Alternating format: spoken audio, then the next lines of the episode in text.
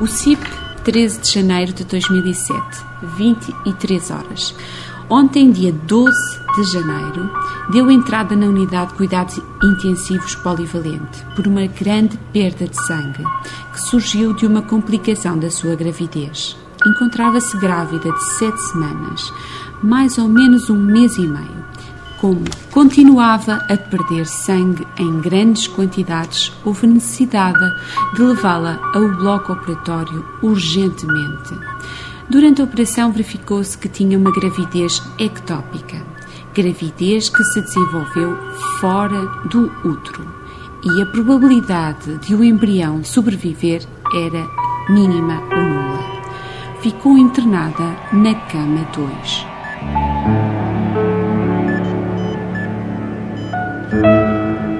Paula tinha passado várias horas de autêntica agonia. Além das dores muito fortes e da aflição do marido, de pouco mais se lembra. Ficou-lhe um buraco negro, até o mundo voltar a ter alguma cor, vida, movimento. Lembro de, de vir para o quarto, que eu julgo que era este dos cuidados intensivos, porque era com vidros à volta, e de um lado tinha uma espécie de uma sala que era um teatro, que iam mudando as, os cenários e do outro lado era uma garagem onde passavam carros à esquerda, não sei porquê. No lugar dos dois vidros laterais do quarto de isolamento onde permaneceu 10 dias, Paula vivia duas histórias distintas.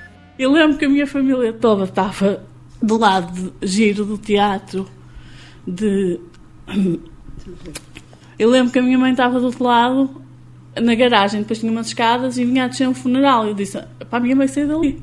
Eu acho que isso foi antes, porque a minha mãe viu-me a entrar em paragem uhum. e viu-me viu a morrer.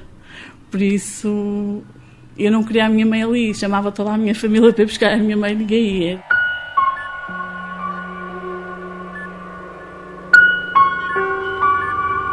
O CIP, 13 de janeiro de 2007, 2 horas. A Paula já não tem um medicamento que a põe a dormir. Quando fui posicioná-la, acordou de repente e ficou um pouco assustada. Expliquei-lhe onde estava e pareceu-me entender tudo o que disse. Dormiu mais ou menos sossegada durante a noite. Na biblioteca da UCIP, Paula arregala os enormes olhos verdes enquanto conta a Elizabeth Neutel, uma das médicas da unidade, que se lembra de tudo como se tivesse acontecido ontem, mas sabe que muito do que via e ouvia era fruto de um imaginário frenético. Ficou uma confusão muito grande, porque não sei se era de, dos medicamentos, houve coisas que eu me lembro e depois vim a confirmar que eram verdade, e houve coisas que eu me lembro mas que não foram verdade, como ver borboletas a voar, cães dentro do hospital, estive a passear no jardim de couves aquele lado do hospital, uh, muita coisa que, que eu sei que não foi verdade. Por exemplo, o meu marido tinha uma caneta imã, como se fosse um frigorífico, aqueles imãs pequeninos do frigorífico, colada na, na testa. Eu disse-lhe: Eu sei que isso não é verdade, mas eu estou-te a ver. o vai e vem entre o que era real e o que não era cansava, sentia frio, mas ao contrário de muitos doentes que passam por uma unidade daquelas, nunca se sentiu maltratada. O teatro também ajudou, porque havia malabaristas e penalizadores que, quando os médicos me vinham fazer qualquer coisa, dar uma injeção ou se calhar aspirar, tinham uns hipnotizadores à minha frente a dizerem Paula, assim, a, a sussurrar e a hipnotizarem para nunca sentir dores e a darem saltos e a fazerem equilibrismo em cima de uns fios que havia na parte de cima do meu quarto.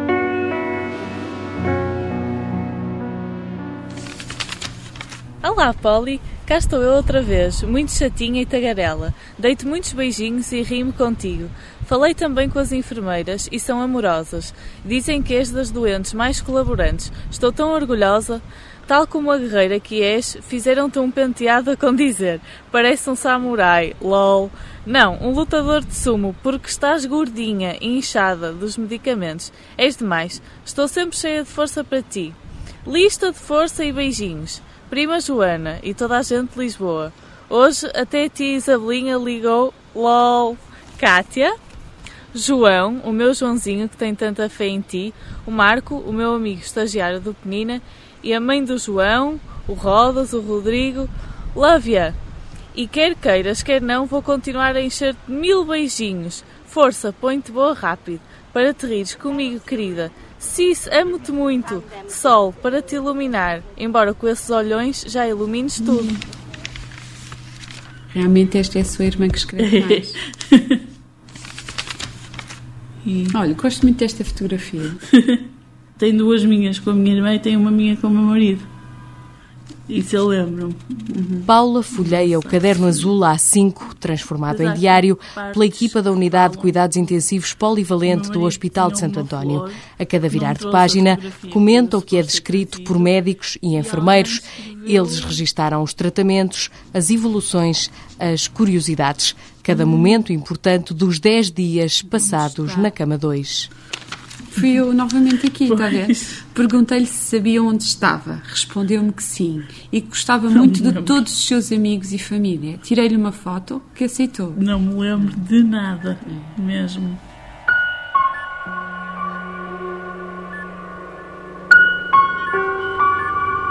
Ao contrário de Paula, Bruno não precisou de ler o diário para se lembrar da ausência de esperança, das dores e das angústias vividas naqueles dias.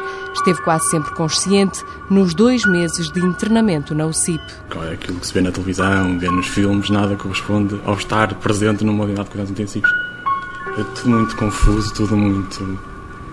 Eram muitos tubos, muitos fios, muitas máquinas, muito barulho.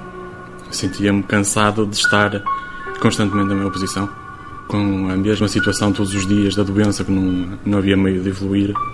Principalmente as noites sem ninguém, era muito, muito difíceis de passar, sem dormir, é muito complicado de passar. Bastaram duas semanas para ver que os seus vinte e poucos anos nada lhe garantiam, além de um rol interminável de perguntas. Eu comecei a ter sintomas da doença e passado 15 dias estava nos cuidados intensivos sem saber onde estava sequer. Foi tudo muito rápido, tudo muito, se calhar, inexplicável.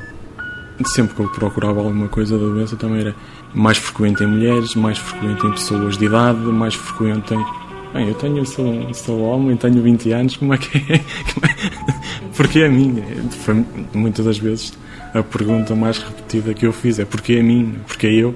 As respostas começaram a surgir ao fim de vários dias, quando Bruno já era capaz de movimentar uma caneta.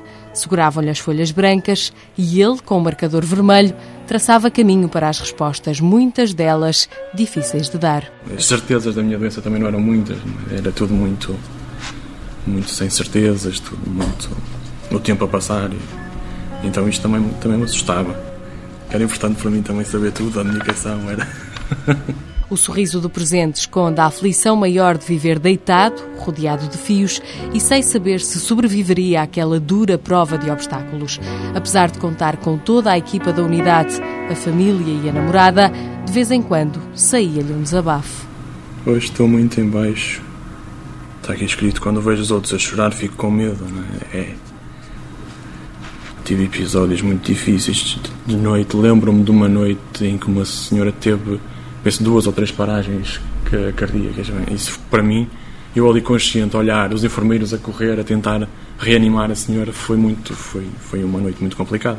Foi uma entre muitas noites que Bruno não vai esquecer. Durante o internamento, conversava como podia com enfermeiros e médicos, à espera da hora da visita em que recebia a namorada e a família, por vezes parecia interminável. A família é importante, mas é uma hora ou duas por dia, não é? Temos 22 horas depois para passar, temos que ter alguém para nos ajudar e é, temos que arranjar sempre maneira de nos agarrarmos alguma coisa é? para, para tentarmos sair de, do buraco onde estava tentar sair do buraco onde está. A vida no buraco que Bruno descreve aos 25 anos foi experimentada por Rui Mota Cardoso ao fim de muitos anos de exercício da medicina. Psiquiatra, professor catedrático da Faculdade de Medicina da Universidade do Porto, descreve angústias semelhantes às do jovem estudante de Química. É muito curioso que o serviço onde eu estive internado deixou de ser no mesmo sítio. E, portanto, eu não tenho possibilidade de ir ver onde estive. E uma das coisas que eu gostava imenso era de ir ver onde estive. Portanto, está a ver que alguma coisa eu ainda conservo, e já foi há cinco anos, alguma coisa eu conservo ainda de, fragmentário na minha vivência, sabe? Falta-me ali qualquer coisa, falta-me ali um buraco, que nem sequer é um buraco de estar uh, inconsciente, não. É um buraco, eu estive consciente, mas é um buraco. E é essa sensação de incompletude que me é ainda hoje um pouco, não diria angustiante, mas ainda me baralha um bocado. As complicações que se seguiram ao transplante hepático votaram-no cinco dias a uma cama nos cuidados intensivos. Para mim foi uma eternidade. Um das graves problemas da, dos cuidados intensivos é o problema da comunicação. Por um lado, porque na maioria dos casos o doente não pode mesmo exprimir-se. E por outro lado, porque é uma resposta humana, de quanto menos o outro fala, menos a gente fala também e, portanto, uma, uma, espécie de alguém que vem ao pé de nós e que, para além de nos mandar virar não sei o quê, nos religa à vida e ao ambiente, até nos orientar que dia é, que horas são, sabe? Essas coisas a gente não tem lá a noção. Gosta de ter e fica logo mais calmo. Ficando mais calmo, tem mais defesas. Compreende? Não, não, não acrescenta ao que já tem outra tensão, outra angústia, que é sentir-se vulnerável, eh, eh, traumatizado, regredido, uma data de coisas. Portanto, só ajuda à própria recuperação. Para os profissionais de saúde, as dificuldades de comunicação em cuidados intensivos não acontecem apenas em relação aos doentes. Ernestina Gomes, médica da UCIP há 12 anos, explica que abordar as famílias inevitavelmente fragilizadas nunca é tarefa fácil. Tudo aquilo que é feito uh, na enfermaria ou em ambulatório, diretamente com o doente, tem que ser feito com a família, no âmbito dos cuidados intensivos, não é? Seja a informação, não é? As pessoas têm direito a ser informadas do que é que se passa. Nós não podemos informar o doente, mas temos e devemos informar a família. Portanto, a nossa comunicação é essencialmente com a família. Informar acerca do que é que se está a passar, do prognóstico, quando temos noção do prognóstico, ou pelo menos das dúvidas uh, que temos nunca é muito bom eh, dar estas dúvidas à família, é sempre complicado. Coordenadora do projeto Os Diários no CIP do Santo António no âmbito de um estudo internacional, Elizabeth Neutel reconhece naqueles registros uma boa forma de aproximação. Provavelmente também ajudará um pouco o que é o dizer uma má notícia, ainda que seja hoje o seu familiar está mais doente, hoje descobrimos que tem uma intercorrência respiratória que vai atrasar um bocadinho bocadinho a recuperação. E provavelmente o facto disto estar escrito num diário acessível de uma forma mais informal pode de alguma forma aliviar um pouco esta dificuldade que tem muitas das vezes não só do profissional de dizer as coisas, que temos que ser realistas e, e efetivá-las e dizê-las, como também dos familiares aceitarem.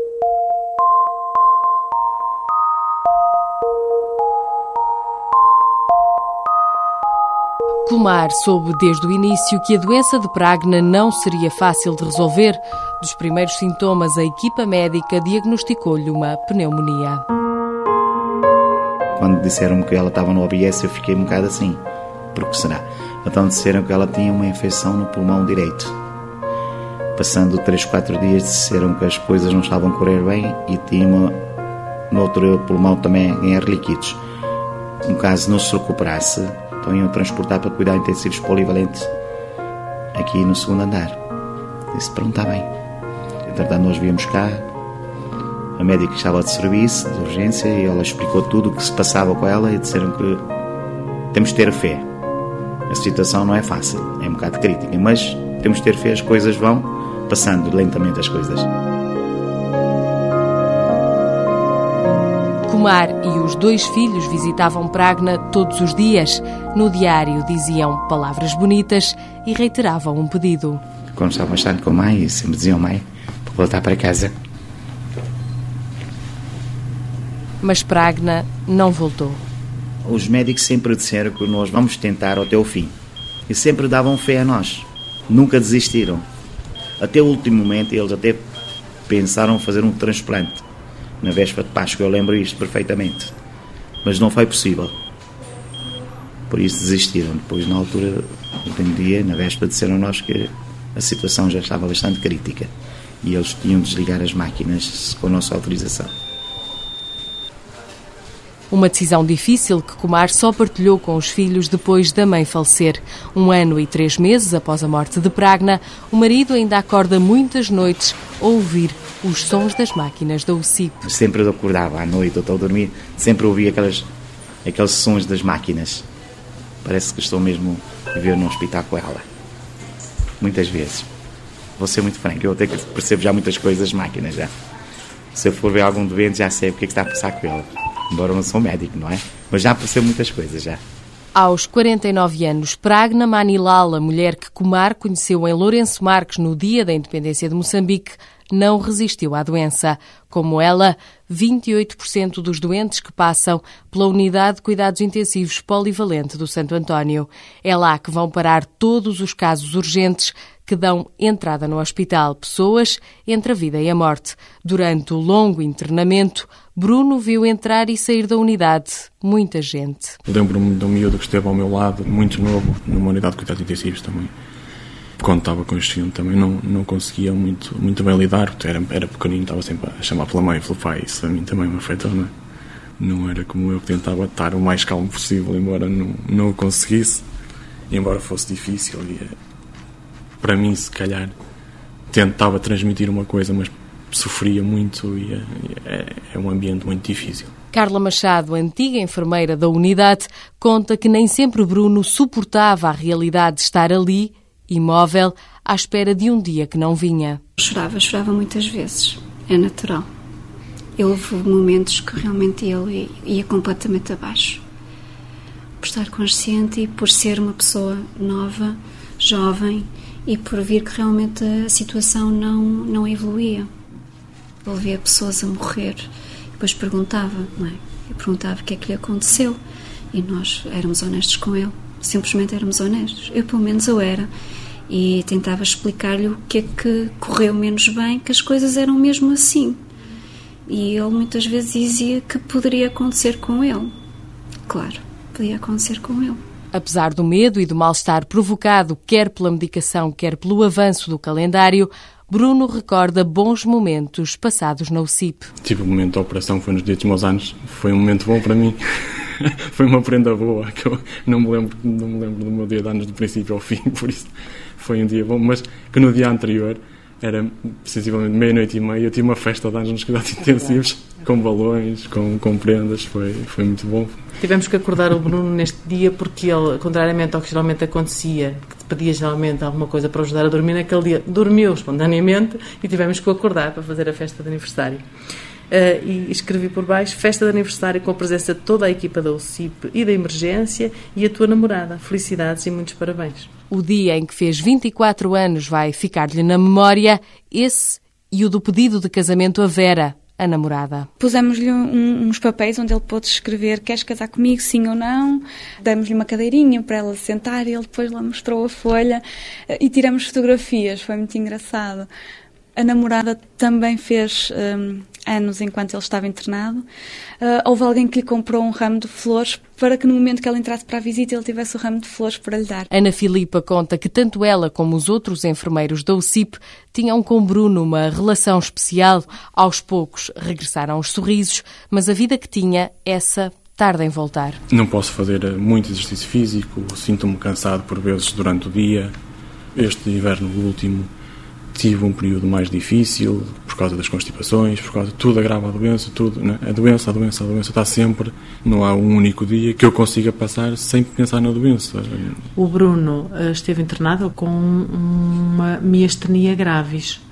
É uma doença que provoca fraqueza muscular mas é uma doença crónica, não é? Portanto, ele a partir daquele momento passou a ter que tomar uma medicação para o resto da vida. Bruno conheceu a doença quando ainda frágil, era transportado pelos corredores do Hospital de Santo António, mas nos registros da UCIP há muitos casos de doentes que, sem sequelas físicas, revelam mais tarde outros problemas. Quanto mais tempo se passa aqui, mais tempo se passa acordado e perfeitamente consciente das limitações, das quebras de liberdade, das incapacidades de comunicar, das angústias em relação às perspectivas futuras de cura ou de tratamento da doença. Portanto, é tudo isso que cria depois um, uma angústia angústia grande nos doentes e que nós às vezes temos capacidade limitada eh, de lidar.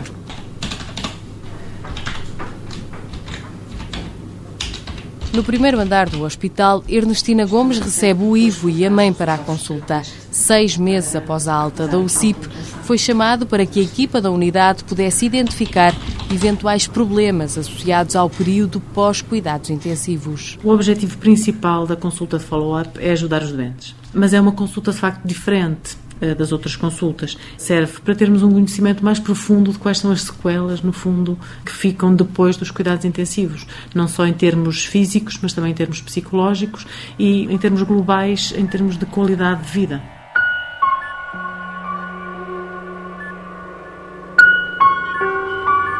Ivo foi atingido por uma árvore. De tudo, o que mais lhe custou foi saber que estava paraplégico. Eu tinha vontade constante de chorar e ganhei nervos, umas dores terríveis nos braços.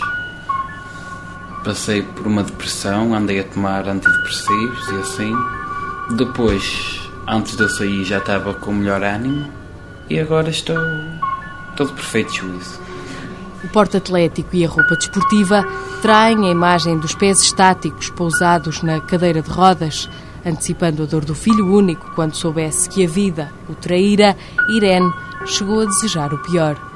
Foi muito doloroso.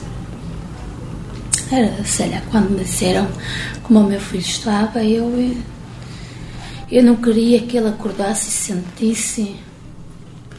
Porque assim, ele tinha 18 anos. A gente só tem 18 anos uma vez. Tinha a carta para tirar. Ele tinha férias para gozar com os amigos. E de repente tiraram-lhe tudo. Ficou sem nada. Então, eu só pensava quando ele acordasse como é que ele ia enfrentar e como é que nós íamos ter coragem para lhe dizer. E eu pedi muito a Deus para ele nunca acordar que eu sabia que ele ia sentir uma dor muito grande. Voltar a andar seria a concretização de um sonho, mas para já Ivo quer fazer o exame de código que estava marcado para o dia seguinte ao acidente. Atenta às palavras de mãe e filho, a médica avalia todas as respostas. Nós entregamos uma série de testes, que são testes de autoavaliação, que ajudam o doente, obviamente, mas que nos ajudam essencialmente a nós a termos uma noção, principalmente dos uh, síndromes psicopatológicos isto porque nem eu nem os colegas que fazem consulta comigo somos psiquiatras, não é? Mas uh, sabemos que com frequência pós de cuidados intensivos os doentes têm ansiedade, depressão, stress pós-traumático. Foi aquilo que fizemos com o Ivo. Uh, ele fez os testes primeiro, depois eu introduzi-os na base de dados uh, e se o doente tiver risco de ansiedade, depressão, stress pós-traumático, aparece-nos um alarme a dizer depressão moderada ou depressão grave ou depressão ligeira, a mesma coisa para a ansiedade e para o risco de stress pós-traumático. Responsável pela consulta de follow-up, Ernestina Gomes sabe que mais de metade dos doentes que sobrevivem à passagem pelos cuidados intensivos sofrem de ansiedade. 30% de depressão e cerca de 6% de stress pós-traumático. Tiveram sob um evento traumático, porque houve eh, um momento em que houve a vida ameaçada. Isto é a primeira coisa. Depois, alguns doentes não ficam com nenhuma sequela pós-cuidados intensivos, mas pode acontecer haver danos, haver sequelas, nomeadamente físicas, não é? E depois eh, também depende da maneira como cada pessoa se adapta a essas modificações que ocorreram na vida. Mas o facto de ter havido um evento agudo que ameaçou a vida e que pode ter eh, causado um dano que ficou, é uma, uma causa para essa alteração. Ao contrário do stress, que resulta, por exemplo, de traumas de guerra, quem sobrevive a um internamento em cuidados intensivos experimenta de forma repetida sensações e episódios ligados ao trauma vivido. É o que ainda acontece a Rui Mota Cardoso, cinco anos depois do internamento. Ou no sonho, ou no dia a dia, ou em determinadas situações, é como se fosse uma espécie de situação de transe, reexperiencia imagens, emoções, até momentos ligados ao trauma que teve. Às vezes precipitado por estímulos que são semelhantes. Por exemplo, eu ainda hoje, devo dizer, tenho alguma sensação de mal-estar quando toca aquele sino, porque era o sino que eu ouvia quando estava internado.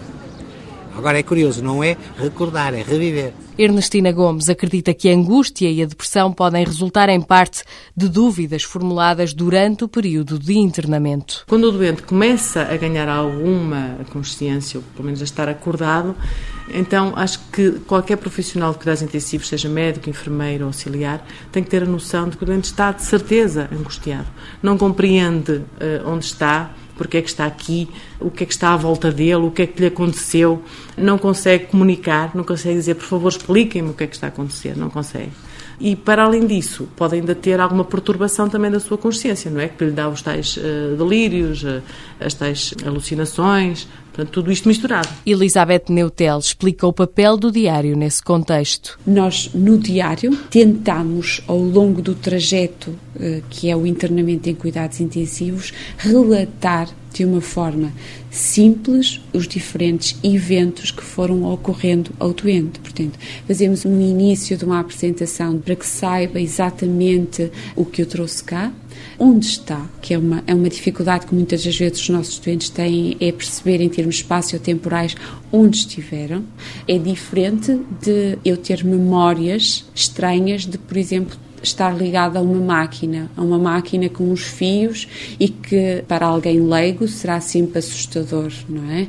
É diferente de eu ter provavelmente uma imagem que me diz que aquela máquina esquisita é um ventilador e de eu ter em termos escritos umas palavras que me dizem esta máquina ajuda-o a respirar. Este tubo estava lá, incomodava, mas ajudava-o a respirar. Portanto, é de alguma forma comprovar de uma forma objetiva algumas das coisas que são, algumas são factuais, são de que ou tinha dor, ou tinha sede, ou estava desconfortável, não é? Que depois de misturadas com aquelas que são as memórias mais delirantes, perturbam depois a recuperação em termos globais e em termos mais neuropsicológicos. Relatar o que vai acontecendo de forma realista é uma das condições para que o diário seja bem sucedido, mas mesmo com garantias de profissionais e familiares, nem sempre os doentes se convencem de que o que viram e ouviram de facto não aconteceu. Desde hum, estar a caminhar por uma estrada rodeada de árvores altas a tapar, nós associamos isso um bocadinho à imagem daquele túnel quando a pessoa está a falecer e então esse doente escreveu mesmo as árvores de um lado e do outro a tapar o céu uh, e eu caminhava por entre essas árvores mesmo até ao fim, nunca mais acabava doentes descreverem que estávamos a tentar matar, que uh, chegaram os extraterrestres e que o iam raptar e que ninguém estava a ajudá-lo. Às vezes nós não sabemos onde é que o doente imaginou, mas, por exemplo, nós temos um, um, um, que eu até lhe posso dizer que é muito engraçado. Os doentes muitas vezes referem que estavam no meio de um tiroteio. E onde é que nós agora nos apercebemos que o doente fica com essa ideia? Quando fazem uh, raio-x no serviço, nós, os profissionais, saímos para nos protegermos da radiação e temos muito o hábito de dizer vamos sair, vão disparar raio-x. E muitas vezes só dissemos sair, vão disparar e o doente fica com aquela ideia, então muitas vezes só nos refere. Eu só ouvia dizer que iam disparar e depois eu realmente ouvi o barulho das balas.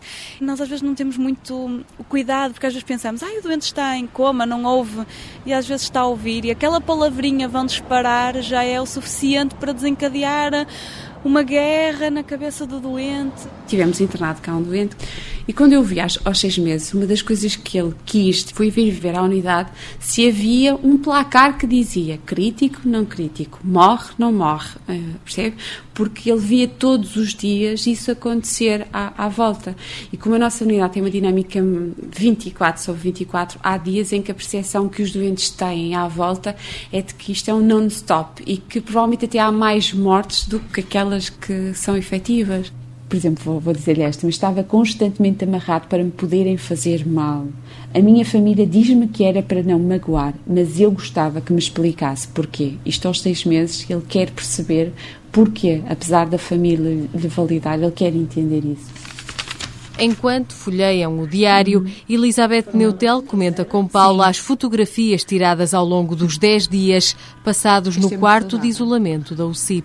Está a ver aqui muitos fios? Estou Provavelmente parte destes fios foram aqueles fios onde andaram os, os malabaristas. Pois, eu acho que é? sim. Uh, Mas é engraçado porque aqui era um buraco. Aqui era um buraco? aqui era um buraco no chão, uhum. onde às vezes estavam escondidas pessoas, não para me fazer mal, mas escondiam-se ali, não sei porquê. O buraco que Paula imaginava não existe. Em vez dele, o caixote de vidro da cama 2 ergue-se a partir de um chão liso, com várias máquinas cujos sons e imagens permitem monitorizar os sinais vitais do doente e muitos fios. Você esteve nesta percebe? Hã? Portanto, a sua sensação é que tem um aqui ao lado e outro ali, não é? Sim. Mas lembra-se que não quis passar para o cadeirão, pois lembra? Não. Ah, pois. Mas ela ajudou-me. depois. Mas os primeiros ladeiros são terríveis. Ah, não, isso não me lembro. Não me lembro nada. Estamos novos, lembra? Como Paula, Rui Mota Cardoso recorda o que imaginava. A formação profissional e a carreira académica não o pouparam de algumas alucinações. Ai, tive, eu delirei profundamente. Eu estava bem, bem desperto, mas construí uma ideia de, de perseguição e de que alguém me queria destruir, total. É que eu acreditava totalmente. Eh, E ouvia as pessoas falar. Eh, Eu, às vezes, agora, para, para, para explicar aos meus alunos que é uma alucinação, costumo dizer, para eles perceberem, entre aspas, de que eu sei que não é verdade, mas que ouvi, ouvi.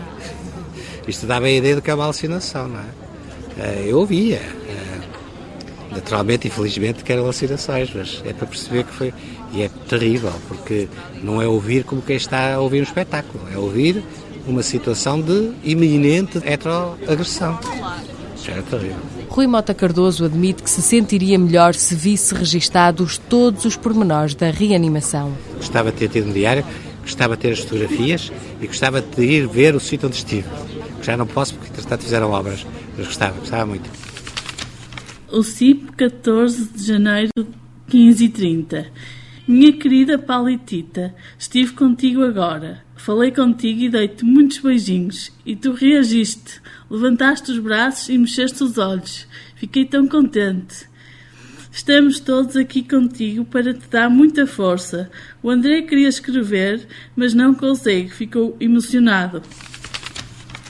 Por agora vou parar. Digo-te mais uma vez que todos nós temos muita fé, estamos aqui para te dar toda a força que precisares. Adoro-te, minha querida irmã, né?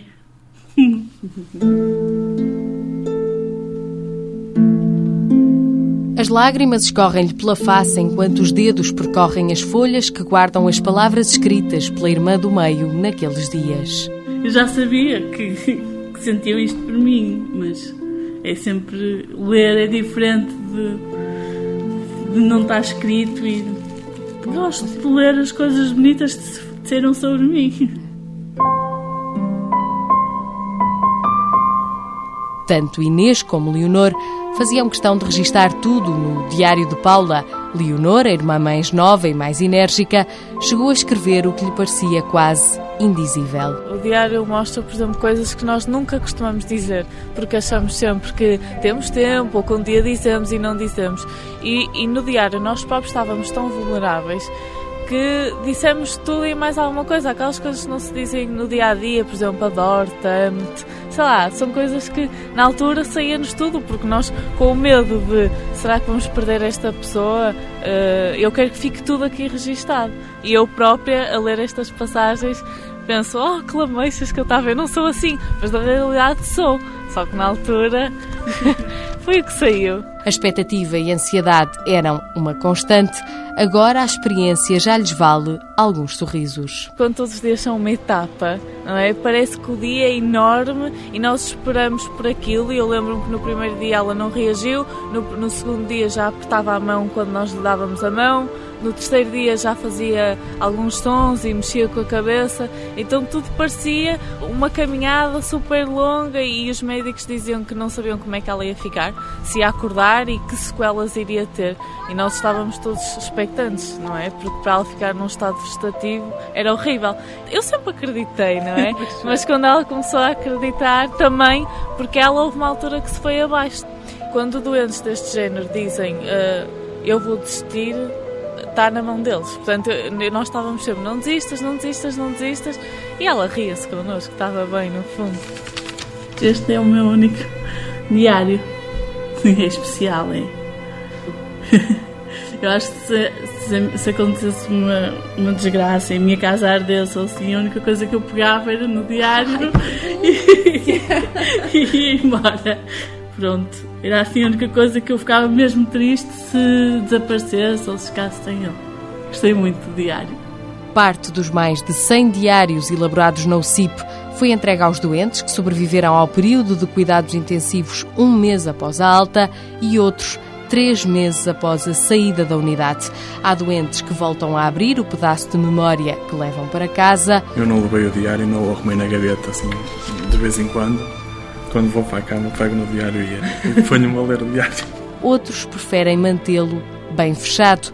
É o que acontece muitas vezes com os familiares em caso de morte do doente internado. Eu certeza que meus filhos querem ler, mas eu que não tenho coragem para dar a eles ainda. É muito cedo mas é dar um dia desses.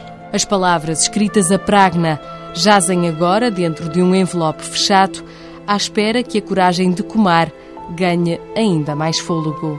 Muito breve, talvez, se Deus quiser. Um dia que estiver assim bem disposto, levo o diário, vou ter o mar e ler. Enfim, ter o ar puro, não é? Para não ficar muito triste sozinho, não é? Ao menos estou a ver o mar, fico satisfeito não é?